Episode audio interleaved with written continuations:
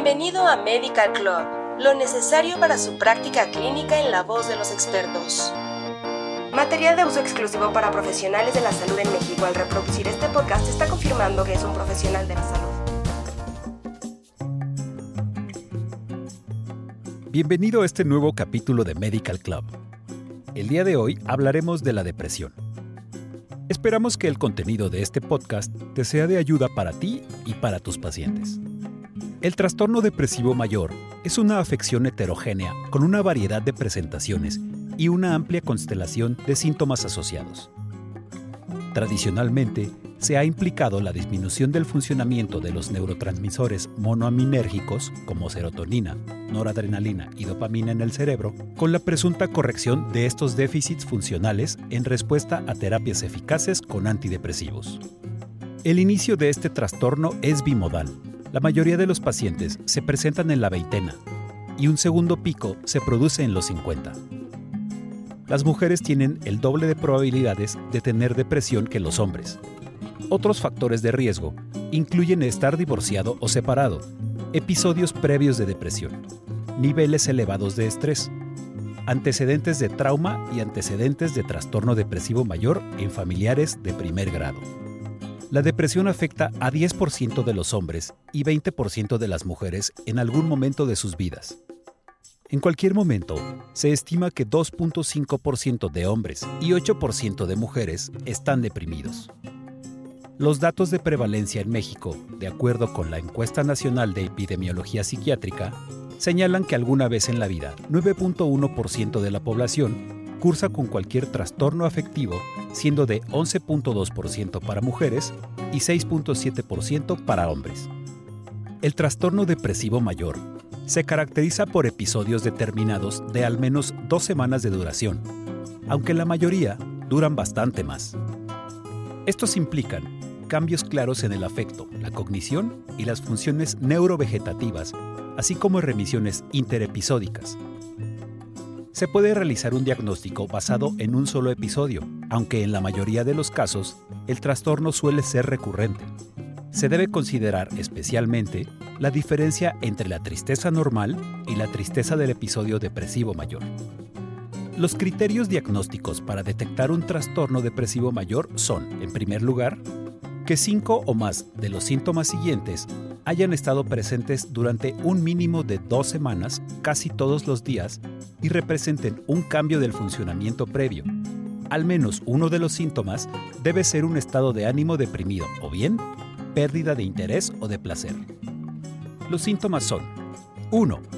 Estado de ánimo deprimido la mayor parte del día casi todos los días, según se desprende de la información subjetiva. Por ejemplo, se siente triste, vacío, sin esperanza.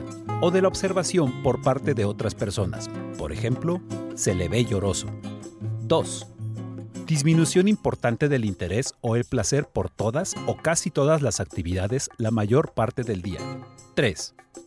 Pérdida importante de peso sin hacer dieta o aumento de peso. Por ejemplo, modificación de más de un 5% del peso corporal en un mes o disminución o aumento del apetito. 4. Insomnio o hipersomnia. 5. Agitación o retraso psicomotor. 6. Fatiga o pérdida de energía. 7 sentimiento de inutilidad o culpabilidad excesiva o inapropiada. 8. Disminución de la capacidad para pensar o concentrarse o para tomar decisiones. 9. Pensamientos de muerte o ideas suicidas recurrentes sin un plan determinado. Intento de suicidio o un plan específico para llevarlo a cabo.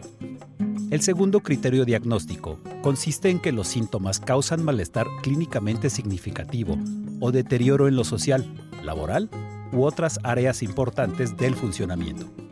El siguiente criterio indica que el episodio no se puede atribuir a los efectos fisiológicos de una sustancia o de otra afección médica.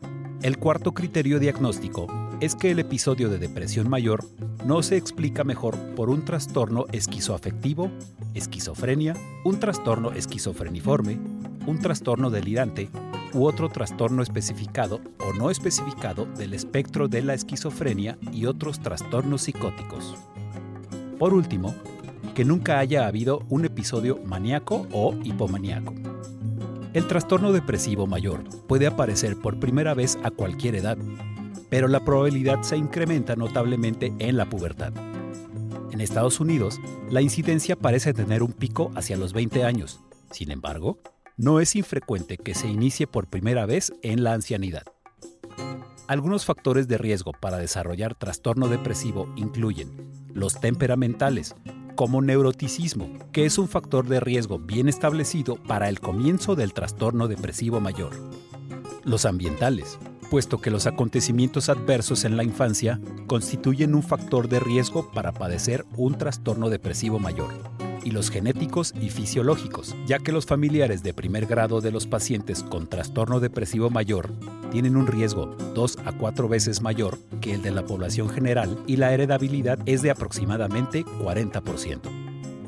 El tratamiento de la depresión requiere de una combinación apropiada de farmacoterapia, psicoterapia, así como la integración de la familia y o la red de apoyo social del paciente.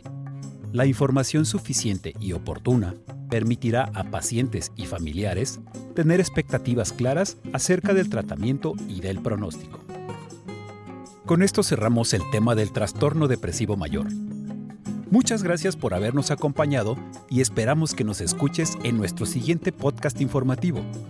Hasta pronto y no olvides compartir y suscribirte a nuestro canal.